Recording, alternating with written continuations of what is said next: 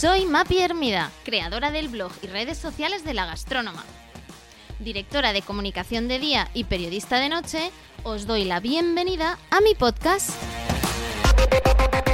Un espacio donde periódicamente compartiré mesa para dos con personas que me inspiran y de las que aprendo cada día. ¡Comenzamos! Hola a todos y bienvenidos de nuevo a mi podcast. Hoy tengo a una persona muy especial, Pepe García. Él es el estoico. Pepe García es podcaster, escritor y divulgador de filosofía estoica, tarea a la que se dedica de manera personal y profesional. Si no lo encuentras leyendo, quizá esté viajando, haciendo deporte, jugando al ajedrez o simplemente dando un paseo. Entre sus características le gusta destacar la de que se ha convertido en un señor mayor muy pronto. Así te describes, Pepe, en, en tu web elestoico.com. Hola, ¿qué tal? Encantado, encantado. Tengo que matizar eso, el señor mayor. Y siempre lo digo. Por un día una frase que leí de Séneca decía que si quieres vivir una vida larga te tienes que hacer mayor pronto, ¿no? En el sentido de tener buenos hábitos, em, descansar, estar reposado, estar tranquilo. Y es una cosa que me gustó mucho y dije, pues yo soy así, un poco así, ¿no? Soy una persona mayor. Y para lo joven que soy, ¿no? Que tengo 34 años. Em, así que así me defino. Así me defino. Bueno, me ha, me ha encantado. Muchas gracias. Y, mm, y, y, lo primero que te, antes de empezar y contarnos un poco qué es esto del estoicismo y cómo, cómo te metiste en esto, eh, eh, como sabes, Pepe, una de mis pasiones que complemento con el podcast es la gastronomía. Eh, y yo me preguntaba, y pensando un poco en el diálogo, ¿dónde eh, o qué restaurante elegiría un estoico del siglo XXI? Es decir, oye, pues si yo fuese un estoico a día de hoy, eh, ¿cuál sería el restaurante que debería elegir ¿no? para mantener esta conversación con Pepe? No sé si te viene a ti alguna idea o dónde crees que un estoico elegiría encontrarnos y charlar. Pues yo creo que seguramente alguno vegano, porque mmm, los estoicos, bueno, no, es que cuando hablamos de los estoicos son muchos en general, no, no es solo uno, no, no son dos o tres pero sabemos que Mussolini Rufo fue vegano. Él pensaba que solo los animales comían otros animales y que nosotros no éramos animales. Ajá. Y Seneca fue vegano durante un tiempo, ¿no? Hasta que su padre le convenció un poco de lo contrario. Entonces yo creo que elegiría algún restaurante vegano. Um, a mí personalmente, eh, y no es un restaurante, es más una cadena, me gustan mucho los restaurantes de, de Jones Greens, eh, porque son muy chulos y tienen comida muy rica, muy nutritiva y, y muy sana. Entonces, a mí me encanta, ¿eh? me encanta lo, el, el Jones Green. No es un restaurante como tal, pero yo creo que podría ir por ahí.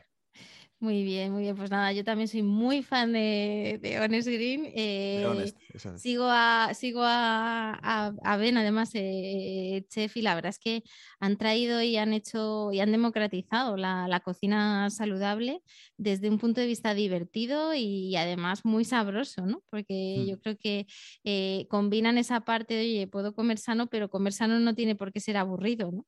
Y, y lo cierto es que, jo, la verdad es que lo están haciendo fenomenal. Así que me encanta que hayas elegido este sitio para imaginarnos esta, esta conversación. Oye, Pepe, ¿cómo, ¿cómo empiezas tú en todo esto? Cuéntame un poco. Pues es un, una, un inicio un poco raro, ¿no? Porque yo siempre, siempre digo que empecé por el algoritmo de YouTube, ¿no? Eh, cuando yo estaba viendo vídeos allí un día perdiendo un poco el tiempo, ¿no? Y demás, eh, como nos pasa, ¿no? Cuando entramos en YouTube, que tú sabes cuándo entras, pero no cuándo sales. Eh, pues un día me puse un vídeo de un, de un, chico que se llama Tim Ferris, en el que hablaba de sistema operativo mental para vivir mejor o algo así, ¿no? Yo dije que, que era eso, ¿no? Y ya ahí empezó el hablar de estoicismo y demás. Y Tim Ferris me llevó a Ryan Holiday, que es el autor así que mundialmente que más se le conoce por hablar de estoicismo. Y luego ya pues em, empecé a leer su, sus libros y demás y seguir su, su contenido. Mm, me gustó muchísimo, ya empecé a, a, profundizar en otros autores, pero a mí me pasaba siempre como que no me enteraba bien de quién era quién, ¿no? De quién era griego, de quién era romano, de quién era el, es el esclavo, de quién era el emperador, ¿no? de quién era el cojo, quién era el tal, y yo decía, bueno, eh, no, no, lo no acabo de ubicar, ¿no? Entonces eh, empecé el estoico.com para enterarme un poco de todo esto, ¿no? Eh, un día leí una, una frase Séneca que decía que cuando uno enseña, dos aprenden, y me puse con ello, ¿no? Dije, ¿por qué no intento contarlo? Porque además cuando tú cuentas algo intentas hacerlo con mucho rigor, ¿no? Sobre todo sistema filosófico, Em, son términos a veces complejos, un poco raros, entonces tienes que hilar fino. Y nada, pues eh, empecé así a, contarlo, eh, a escribir blogs, uno, a la semana, luego me abrí un Instagram, un Twitter, empecé poco a poco poniendo frases, recordatorios, ¿no? que al final eh, son un poco los que cambian el discurso interior, o eso pensaban los estoicos. Y mm, bueno, pues al final la gente me pide un podcast, abrí un podcast, me pidieron un canal de YouTube, abrí un canal de YouTube, y, y yo voy haciendo un poco lo que me mandan. o sea que hasta hoy. Qué bueno, qué bueno. Has hecho de tu trabajo una filosofía de vida, ¿no? De una filosofía de vida, quizá un trabajo, ¿no? Mejor, mejor dicho, qué que, bonito. Em, ¿Qué es el estoicismo, Pepe? ¿Qué, ¿Cómo lo definirías? Pues eh, el estoicismo es una filosofía que la voy a definir, te voy a hacer una pregunta, ¿vale? Vamos, vamos a hacer un poco de como si fuera gallego. Si yo te pregunto ahora mismo qué está bajo tu control, ¿qué me contestarías? Eso, es muy estoico, ¿eh? ¿Qué puedes controlar y qué no puedes controlar? ahora mismo. bueno, pues eh, el aquí y el ahora, ¿no? Eh, esta entrevista y poco más, la verdad. Incluso esta entrevista hay muchas cosas que se escapan, se escapan de tu control, ¿no? Porque si se cae internet o si se nos fastidian los micrófonos o se va la luz, yo que sé, cualquier historia, ¿no? Y el estoicismo cuenta eso, ¿no? Em, una idea muy resumida es que, que hay cosas que puedes controlar y cosas que no que todo lo que está abajo, eh, todo lo que es exterior no lo puedes controlar, pero sí controlas cómo respondes a ello, ¿no? Luego ya hay muchos matices, hay muchos entrenamientos, hay muchas prácticas, muchos ejercicios, pero esa es la idea básica, ¿no? Entonces por eso te preguntaba, digo, si tú ahora mismo, estando aquí, podemos controlar quizás un poco lo que yo te digo, o el ritmo, o mm, poco más. Yo ahora mismo puedo controlar poco más, y tú a lo mejor escucharme y ya está, pero si entra alguien, si llaman al timbre, si se va la luz, em, mil historias, no están bajo nuestro control y pueden ocurrir perfectamente. ¿Por qué es útil esto? Porque nos solemos concentrar en lo que no podemos controlar, ¿no? Y es donde se nos llevan los demonios. Ay, mira lo que ha pasado, ay, mira esto, justo ahora, ahora que estaba entrevistando, ahora que estaba tal, ahora que me lo he conseguido, justo ahora pasa esto, ¿por qué a mí? ¿Por qué ahora no? ese diálogo que empezamos, automáticamente en la mayoría de los casos. Pero ahí están los estudios para decirte, oye, céntrate en lo que puedes controlar, si esto ha pasado, tú no has podido hacer nada, pero bueno, quizás si me puedas escribir por Instagram y decirme, oye Pepe, lo siento, se me va a internet, lo que sea, ¿no? Entonces al final, esta filosofía te anima a entrenarte en eso, es decir, tú controlas un poco tu diálogo interno, cómo reaccionas a las cosas, cómo te comportas, tus acciones, em, pero todo lo demás está fuera de tu control. Entonces, céntrate en todo lo que tú puedes hacer y todo lo que no puedes hacer, eh, ignóralo o no le des tanta importancia como le sueles dar, ¿no? Porque no puedes hacer nada. Entonces, bueno. Es curioso como algo ¿no? que, se practicaba o que se vivía hace siglos, este, ahora de, plena actualidad, ¿no? Y, os escuchaba en alguno de tus podcasts, ¿no? La cantidad de, publicaciones que ahora hay de estoicismo, em, eh, bueno, en alguna de tus entrevistas también, ¿no? Se, se cuestionaba, ¿esto realmente es una moda? Em, ¿qué está pasando? ¿no? Porque de repente, bueno, parece como que eh, se habla mucho de este, de este tema, ¿no? Cuando, cuando es algo que, bueno, que parece que aquello de que, hacían los griegos, ¿no? Que, pensaban y que reflexionaban sobre filosofía, mm, queda muy atrás. Es interesante esa pregunta. Yo, yo, lo he reflexionado mucho en por qué está pasando esto también, ¿no? desde un punto de vista un poco interno del que intento salirme a veces. Y creo que Juan muchos factores ahora mismo. indudablemente, el tema de la pandemia nos ha hecho tener mucho tiempo libre, nos ha hecho pensar mucho, nos ha hecho ver que, bueno, cuando nos quitan algo tan básico como salir a la calle, nos volvemos un poco locos en casa, ¿no? Em, entonces yo creo que hay gente que simplemente buscando respuestas a ver qué, qué me ha pasado, qué me pasa, porque ahora mismo no puedo estar tan tranquilo como antes, o salir a la calle con la misma seguridad, un montón de cosas, ¿no? Luego también eh, terapias cognitivo-conductuales de, psicología que han bebido de esta filosofía, pues eh, están haciendo un trabajo bastante grande en, ese sentido y, están publicando libros que salen sobre, sobre ello, ¿no? En Albert Ellis em, y otros psicólogos, ¿no? Están sacando, bueno, ya han sacado libros de hace ya 70 años o más, ¿no? O, 40 años. Y, y, luego también yo creo que varias cosas, ¿no? Una es que es muy fácil publicar libros hoy en día en el sentido de que a poco que escribas un poco, coja frases, las pegue, las cortes, tal, puedes publicar tu libro en Amazon. No sé qué autor me dijo que salían libros de estoicismo una media de 10 al día. Entonces, em, y luego también em, a mí me gusta mucho hablar del sesgo de confirmación, ¿no? Las redes sociales te muestran lo que tú quieres ver. Entonces tú a, que, a la que sigues una cuenta de estoicismo o le des a like, a una ya, te salen 10. Entonces eh, tu timeline se llena de cosas que el algoritmo cree que tú quieres ver y si sigues con ese estoicismo solo ves estoicismo, ta, ta, ta, Entonces son muchas cosas, ¿no? Yo creo que está creciendo. No sé si diría que está de moda, porque si tú le preguntas a tu entorno qué es el estoicismo, gente que quizás no tenga redes sociales o gente que no las utilice mucho o gente que no esté muy metida a lo mejor en Amazon o tal, te diría, a lo mejor nueve, ¿no? Te dicen que, bueno, sí, lo de aguantar como un estoico que se dice, pero no sé qué es exactamente. Entonces, a mí me gusta decir que sí, que no sé si es que se esté poniendo de moda, pero está creciendo, pero también hay que tener en cuenta cómo no estamos de alguna forma sesgados o manipulados por lo que queremos ver o por, lo que las redes creen que queremos ver. ¿no? Entonces, em, yo tengo mis debates internos ahí, pero bueno, sí que está creciendo, sin duda. Sí, sí, sí. Em, esto del estoicismo tiene mucho de prácticas y lo, explicas también en tu, en tu web y, de hecho tú propones también ¿no? el ayudar a hacer estas prácticas. ¿Cómo se practica el estoicismo? O sea, ¿cómo nos recomendarías por dónde empezar? Vale, pues em, como te digo, son un montón de ejercicios, es un camino largo, al final es una filosofía de vida y, y en dos días no se cambia, ¿no? Pero, pero yo recomendaría empezar por entrenarnos, por ejemplo, en esto, ¿no? En, qué es lo que podemos controlar. En decir, vale, ¿cómo hacían esto? No? Los estoicos tenían un, o yo interpreto, ¿no? que tenían un sistema más o menos establecido durante el día que era por la mañana preparación, ¿vale? Ellos se preparaban para el día. Durante el día acción, ¿vale? Eran personas de acción. Recordemos que no es como otras filosofías más contemplativas que a lo mejor se pasan la mayor parte del día pues a lo mejor meditando o cuidando el jardín y haciendo comida. O sea, eran gente que tenemos senadores, tenemos un esclavo, tenemos comandantes de guerra, tenemos un emperador romano, tenemos gente que estaba metida en muy ocupada, ¿no? O sea, hemos dicho preparación, acción y luego hemos dicho reflexión, ¿no? Que eso es por la noche. Entonces vamos a ver una a una, si te parece. Por la mañana. Fenomenal.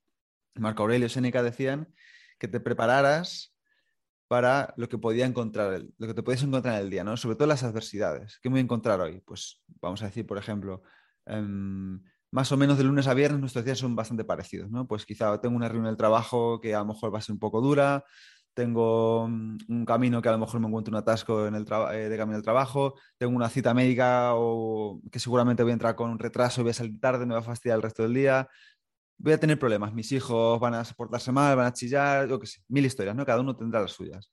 Entonces, por la mente te preparas para eso, ¿vale? Y dices, vale, estas situaciones que me voy a encontrar, que yo creo que me voy a encontrar, esto se puede escribir, por ejemplo, ¿qué estará bajo mi control en ese momento, ¿no? Em, vale, pues de camino al trabajo un atasco.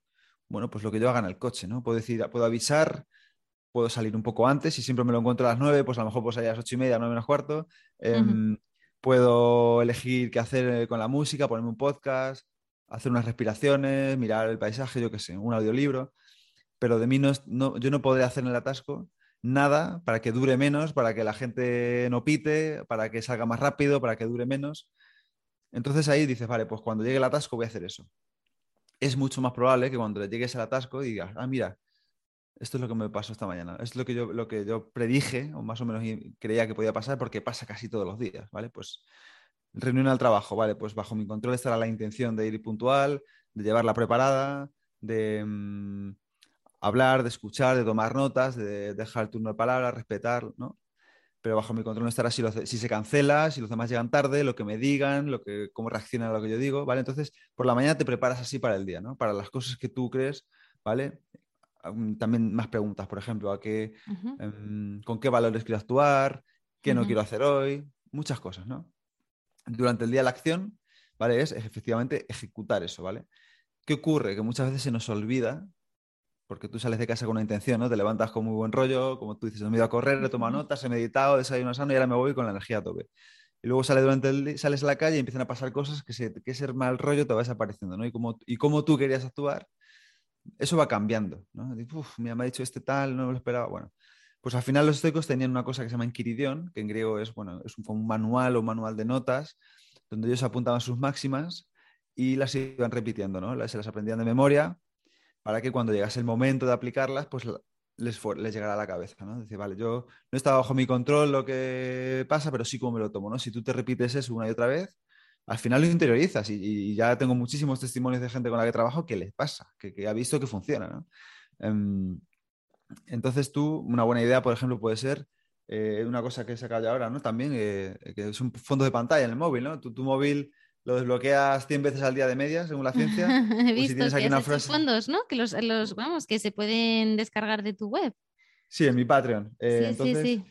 em, bueno, pues ahí es una buena forma de recordarte eso, ¿no? Los estoicos no tenían móviles, tenían que llevar un manual o una- unas tablillas e iban leyendo y se las estudiaban, ¿no? Entonces tú puedes hacer eso, recordarte cómo actuar, ¿no? Igual que cuando aprendes un idioma, te pones los posits en casa y te vas poniendo en el espejo, mirror, tal, tal, tal, no sé qué, pues te puedes poner frases, ¿no? Decir, bueno, actúa con calma, serénate, ¿no? Los estoicos siempre prestaban atención a la hora también, que esto es muy parecido al budismo, ¿no? Ellos no meditaban, em, no se sentaban con los ojos cerrados a poner la atención en la respiración y demás, pero sí que hablan en muchos de sus escritos tener constantemente la atención en lo que están haciendo, ¿no? Y volver una y otra vez. Séneca, Epicteto, Marco Aurelio dicen que no vas a mejorar por no prestar atención, no vas a hacer mejor tu trabajo por no prestar la atención y que es el momento más importante, es el único de tu vida, el pasado ya se ha ido, el futuro todavía no ha llegado, solo puedes actuar ahora. Entonces, eso es una forma de practicar el estoicismo también, ¿no?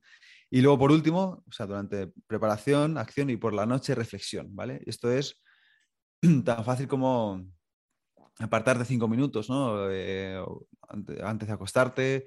Em, Yo a veces digo que también lo puedes hacer si quieres mientras friegas los platos, si no tienes tiempo, ¿no? Si tienes tres hijos y los tienes que acostar y tal, y, ¿vale? Em, entonces, simplemente hacer una pequeña reflexión de ese día, de cómo ha ido, ¿no? Tres preguntas muy útiles. ¿Qué he hecho bien? ¿Qué he hecho mal? ¿Qué puedo hacer mejor mañana? ¿Qué he hecho bien? Pues mira, me senté, hice la dicotomía de control, me recordé actuar así y pues cuando llegó el momento lo pude ejecutar, ¿no? Y eso pues me dio una cierta tranquilidad, ¿no? Eh, Es lo que se busca al final, una tranquilidad. No, no te va a hacer una persona invencible, pero te va a hacer una persona un poquito más tranquila. No te vas a tomar tan en serio algunas cosas que no tienen tanta importancia, ¿no? ¿Qué he hecho bien? Pues eso. ¿Qué he hecho mal? Pues mira, me propuse tal y no lo he hecho. Pues eh, le he dado una contestación mala a no sé quién. Eh, no he sabido reaccionar a tiempo ante esto. Eh, he pasado demasiado tiempo mirando el móvil cuando tenía que estar trabajando y en consecuencia he sacado poco trabajo, lo que sea, ¿no?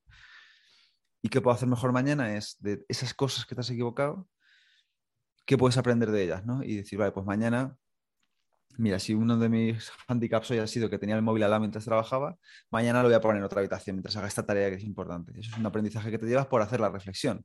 Si no la haces quizás, por la mañana siguiente cuando te levantes, lo primero que haces es mirar el móvil. ¿no? Entonces, simplemente es ese, en inglés se dice feedback loop, que es como preparación, acción, reflexión, preparación, acción, reflexión, y poco a poco eso te va permeando y vas cogiendo esos hábitos y vas diciendo, pues mira, pues de aquí a un año dices, pues mira, hace un año me enfada por unas tonterías y ahora ya pues no me enfado. Simplemente intento actuar mejor en lo que puedo controlar y simplemente acepto, estoy tranquilo con lo que no y ya está. Estupendo. Hablabas en la parte de preparación de los valores, algo también muy, muy estoico. ¿Cuáles son esos valores em, que, digamos, promulgan los Pues, estoicos? tenían cuatro principalmente, que ellos llamaban virtudes, ¿no? Em, y las sacan de Platón, Aristóteles, ¿no? Em, y son fundamentalmente cuatro, ¿no? Eh, la sabiduría práctica, ¿vale? Que no es lo mismo que sabiduría. Eh, siempre hablamos de que el estoicismo es una, una filosofía práctica. Entonces, acumular saber por saber cosas que luego quizás no puedes aplicar para nada no tiene mucho sentido para vivir mejor, ¿no? Es decir, esto aplica al mundo real, aprenderte fechas, eh, eventos y cosas que quizás luego no te ayudan a vivir mejor, a estar más feliz, pues está muy bien para saberlo, para contarlo a los amigos o ponerlo en un sitio, pero realmente cuando tengas un problema no te va a ayudar mucho saber en qué país empezó la guerra, no sé qué, ¿no? Entonces, ellos dicen, vale, aprende de cosas, Seneca decía una al día, ¿no? Acostarte todos los días con una cosita más, em, que te ayuda a vivir mejor. Entonces es sabiduría práctica o prudencia, ¿vale? Ese es el primer valor. Es importante esta diferencia, ¿no? Sabiduría práctica. El segundo es el coraje, ¿vale? Em, que es fortaleza también, ¿no? Coraje para afrontar los miedos, para aventurarnos, para ser capaces de correr riesgos, de actuar a pesar del miedo, que se dice, ¿no? Y la fortaleza para poder soportar adversidades que quieran, que queramos o no van a venir antes o después, ¿no? A todos nos- se nos va a morir un familiar o vamos a tener una enfermedad o mil problemas. Entonces, desarrollar ese coraje, desarrollar esa fortaleza em, es importante para los estoicos, ¿no? Saber que, contrario que los epicúreos, ¿no? Que in- intentaban huir del dolor, los estoicos decían, es mejor que aprendas a soportarlo antes que intentar huir de él, porque ahora hay dolores de los que no puedes huir, ¿no? Entonces, hemos dicho fortaleza, hemos dicho sabiduría práctica, el tercero era justicia, ¿vale? La justicia entendida más como no justicia como hoy, ¿no? En el sentido del término legal, ¿no? De se ha hecho justicia, sino más hacer el bien a los demás, el, bien moral, intentar ayudar, ¿no? preguntarse cómo puede afectar esta actuación mía en el vecino, en el compañero, en el compañero de trabajo, en la pareja, en el hijo, en el amigo, ¿no? Intentar actuar bien, ¿no? Como dice Alex Rovira, que nos gusta mucho a los dos, ser mejor persona, mejor ciudadano y mejor profesional, ¿no? Pues eso es un poco la virtud de la justicia, intentar actuar un poco mejor con los demás, ¿no? Y luego, em, la última es la templanza o la moderación, que es eh, también un poco disciplina, autocontrol, que es en el sentido de hacer lo que tienes que hacer y luego saber parar a tiempo en lo que tienes que parar, ¿no? Por ejemplo, dice eh, Episteto de una frase muy buena, ¿no? Que es él es un maestro en estas frases que te llegan directo al corazón, ¿no? Que dice, si quieres ser diestro en el arte de la moderación, ¿crees que puedes comer y beber en exceso? Entonces es simplemente no pasarte, ¿no? Em, saber decir hasta aquí, saber morderte la lengua, em, saber callarte, cuando saber no presumir, ¿no? Los estoicos hablan de que aunque, aunque practiques la, el estoicismo no tienes que presumir de ella, ¿no? Simplemente lo haces, no eres mejor ni peor que nadie, ¿no? Entonces esos son los cuatro valores, fundamentalmente, ¿no? Luego ya tienen otras emociones positivas y demás, pero ahí es donde esos cuatro valores, esas cuatro virtudes que, ellos dicen, ¿no? Si las juntamos serían la, la, virtud estoica, ¿no? Que es el fundamento del estoicismo, actuar con virtud. Entonces, bueno, siempre que puedas, aplica uno de esos cuatro, ¿no? Tienes detrás, no, lo ven nuestros oyentes, porque esto es un podcast, pero, pero yo sí, porque estamos grabando con vídeo, y tienes detrás dos palabras muy estoicas que son memento mori. Eh, ¿Qué significa memento mori para los estoicos? Pues es una expresión latina que significa recuerda que vas a morir, ¿no? Recuerda que morirás, recuerda que la muerte viene por ti, porque, em, bueno, es importante hacerlo, yo creo, ¿no? Mucha gente, esto que está viendo aquí es un calendario que, que saco dentro de poco. Em, cuando viene a casa y lo ve, dice, ¿eso qué es? ¿no? Y em, se supone que son más o menos las semanas de vida que me quedan, ¿no? Entonces, es importante tenerlo a la vista porque te recuerda dejarte de tonterías muchas veces, ¿no?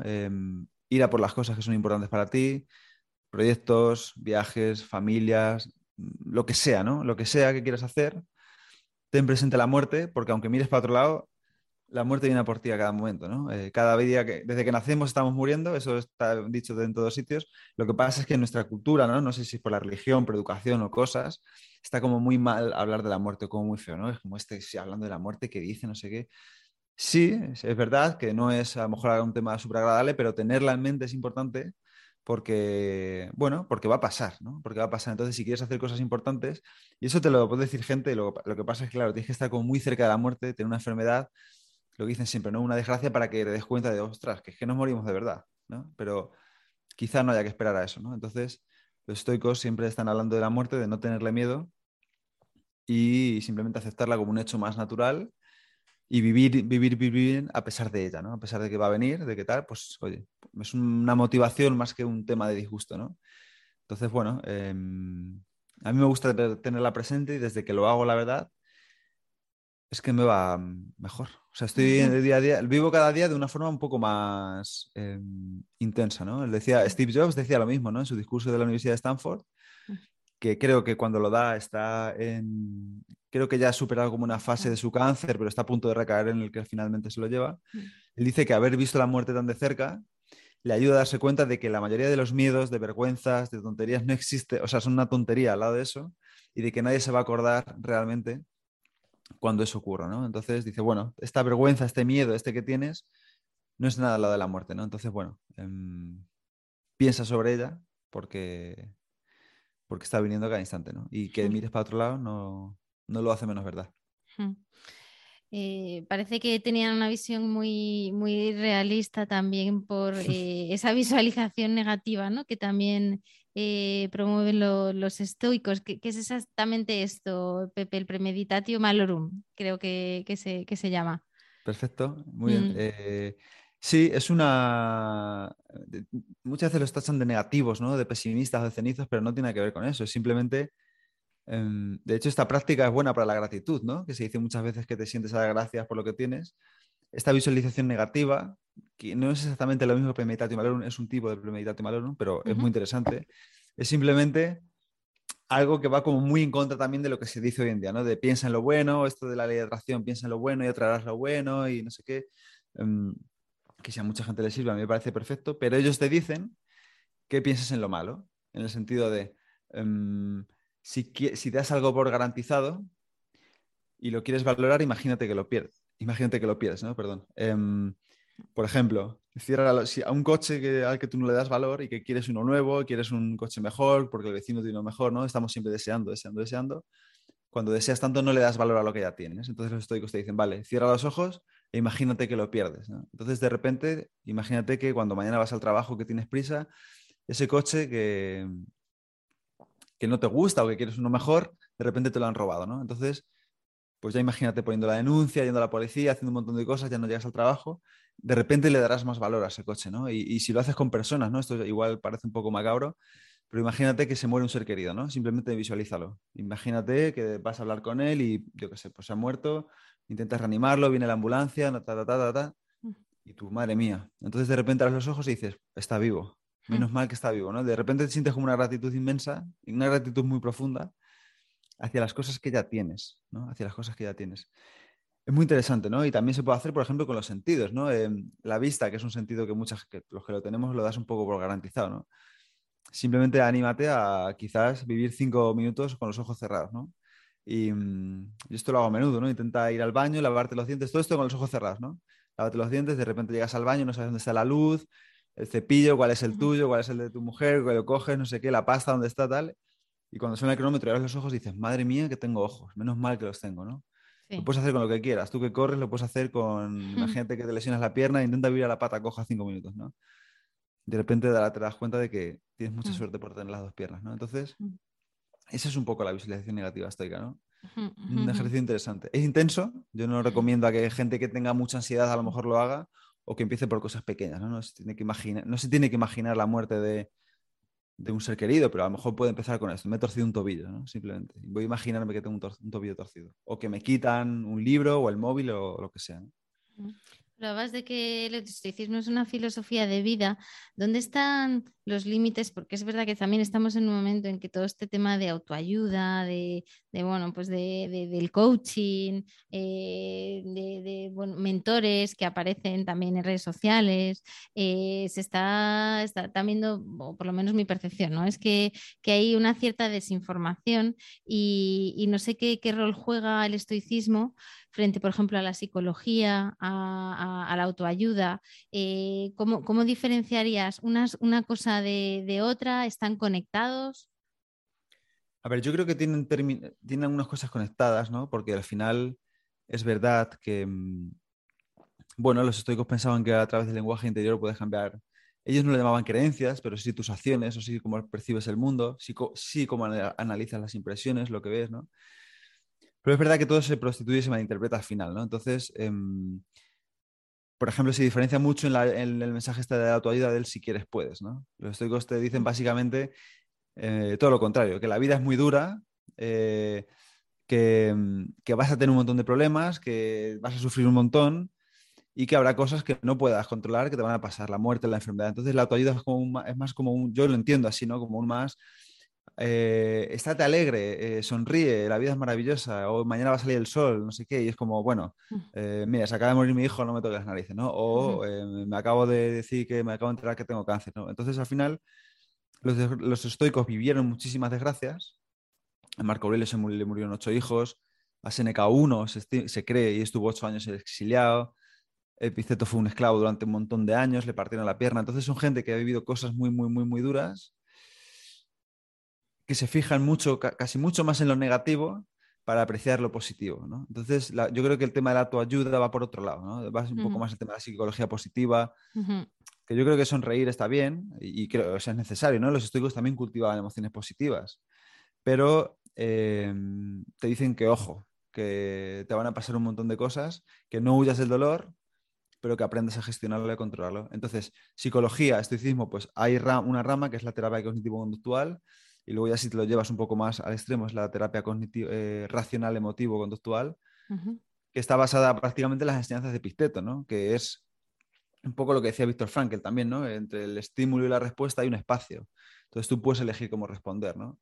Em, tienes que entrenarte en eso, eh, tienes que entrenarte en tener un, diálogo interno más positivo, tienes que intentar entrenarte en responder lo mejor que puedas, aunque no te apetezca o aunque no sea lo más beneficioso para ti si crees que es lo mejor para el prójimo, tienes que actuar así, ¿no? Entonces, bueno, es un poco la idea de que la conducta y lo cognitivo están relacionados y que uno se influye en el otro, ¿no? Entonces, si te dices una cosa, actuarás de esa manera, si actúas de esa manera es más probable que te digas esa cosa, va un poco relacionado. Y yo creo que la ayuda tiene más que ver con, bueno, em, también he leído mucho a tu ayuda ¿eh? y, y, me queda con el estoicismo porque me ha ayudado mucho más que la ayuda, ¿no? De la ayuda he seguido picoteando cosas y no me han convencido, pero tienen símbolos en común, ¿no? El agradecimiento, em, el diálogo interior, pero bueno, yo creo que el estoicismo es mucho más realista y tiene mucho más de fondo, ¿no? Al final también tenían sus propios, la, parte física, ¿no? El estoicismo está dividido en física, lógica y ética. Hasta ahora hemos estado hablando de ética,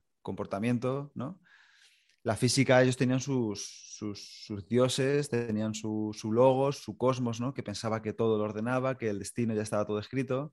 O sea, desarrollan algo mucho más profundo que la tu ¿no? Tenían su lógica, cómo elaborar argumentos convincentes, cómo entrenar la retórica, la dialéctica, la teoría del conocimiento, epistemología, un montón de cosas mucho más profundas que no es solo, eh, bueno, si te ha pasado algo, sonríe que se te va a pasar, eh, que es un poco, eh, bueno, actitud positiva siempre. Sí, no, hay veces que hay que prepararse para lo peor porque, porque vienen reveses y gordos, ¿no?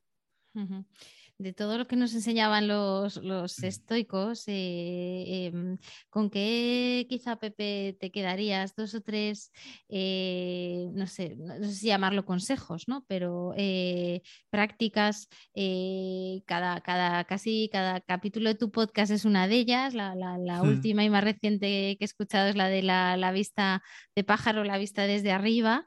Em, eh, ¿cuáles crees que son más útiles? ¿Cuáles crees que podríamos empezar a aplicarnos desde ya, aparte de ese proceso que nos has explicado diario?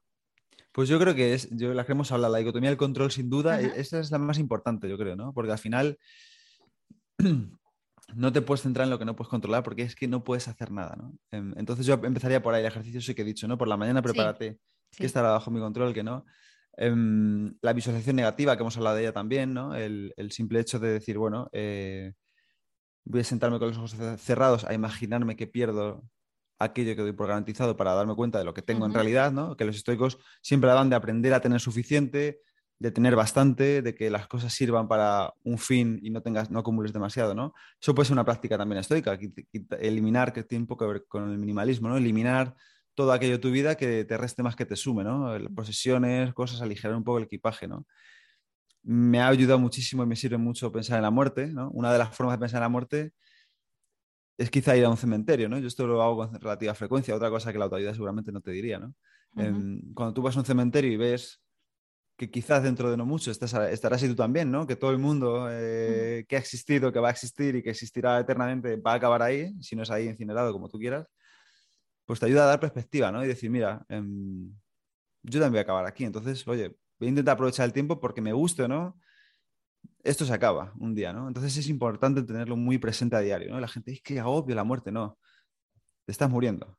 Me da igual lo que no mires, ¿no? Te estás muriendo. Entonces, bueno, yo diría que eso, ¿no? Diría que eso, la visualización negativa, em, la vista de pájaro, ya que las mencionado también, es muy útil, ¿no? Es una forma de poner en perspectiva las cosas, ¿no? y saber separarnos un poco cognitivamente de lo que ocurre, ¿no? De todas las prácticas o de la filosofía estoica, ¿con cuál, ¿con cuál te quedarías o si puedes añadir algo más a lo que ya habías comentado? Sí, pues yo, por recalcar un poco lo que andábamos diciendo, yo empezaría por la dicotomía del control, que es la base, ¿no? Y quizás la que mejor se entiende, eh, aunque luego es, fácil de es difícil de aplicar, ¿no? Pero yo empezaría por ahí seguramente, em, con el ejercicio que hemos propuesto, ¿no? Simplemente por la mañana, prepárate para el día, qué va a pasar, qué está bajo mi control, qué no, y voy a enfocarme en eso, ¿no? Em, luego también lo que hemos dicho de la, visualización negativa, ¿no? El sentarse a pensar, a imaginar que perdemos aquello que damos por hecho, ¿no? Ayuda muchísimo a valorarlo más.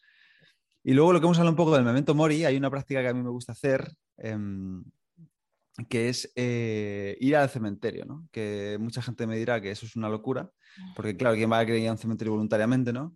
Pero es un sitio en el que se tiene muy presente la muerte, ¿no? Porque al final toda la gente que está ahí, un día estuvo donde tú, tampoco pensaba que se iba a morir, pero ahí están, ¿no? Entonces, los seres humanos tenemos esta ilusión. Yo creo que aunque sepamos racionalmente o cognitivamente que vamos a morir, de alguna forma nos cuesta incorporar eso a nuestra vida, ¿no? Y una de las formas de hacerlo es, yendo a un cementerio, haciendo las visualizaciones.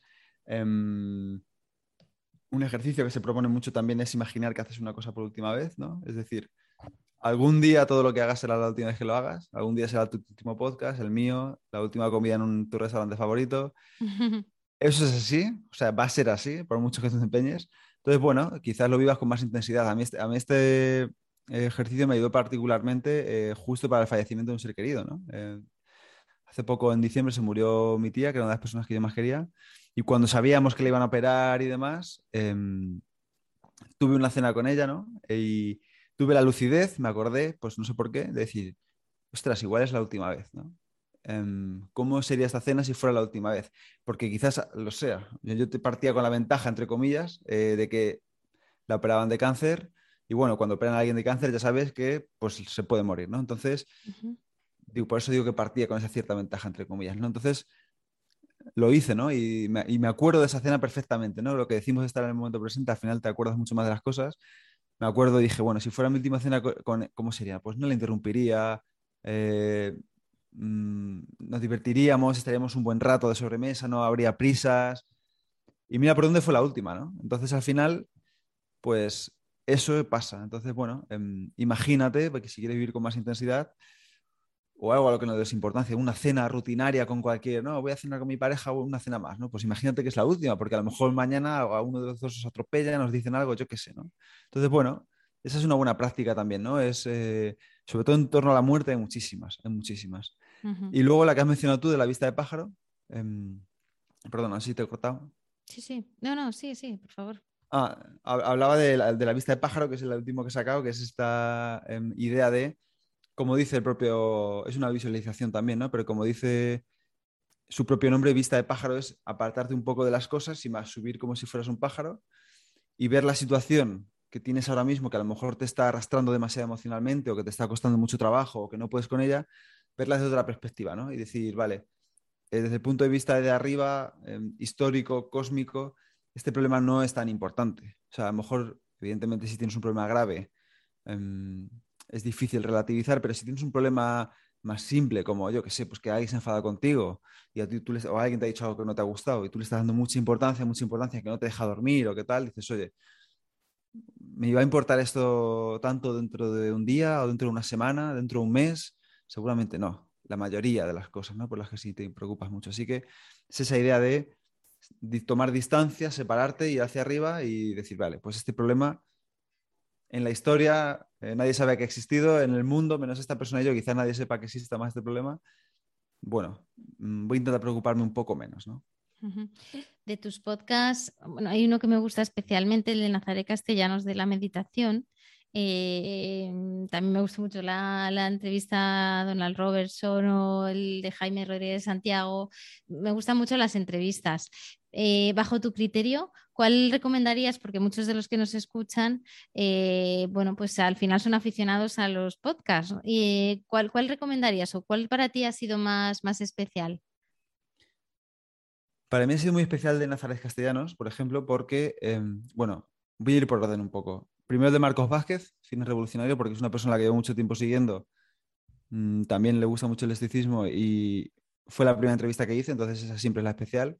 Em, y luego diría la de Máximo Piglucci, que es la primera que hice en inglés, con alguien que no es español, que sabe muchísimo de estoicismo, eh, pues, probablemente hoy en día la persona que más sepa de teoría y práctica de las dos cosas en todo el mundo, seguramente. Y luego también la de Nazares Castellanos, porque, bueno, yo llevo años meditando, creo que ya son ocho, y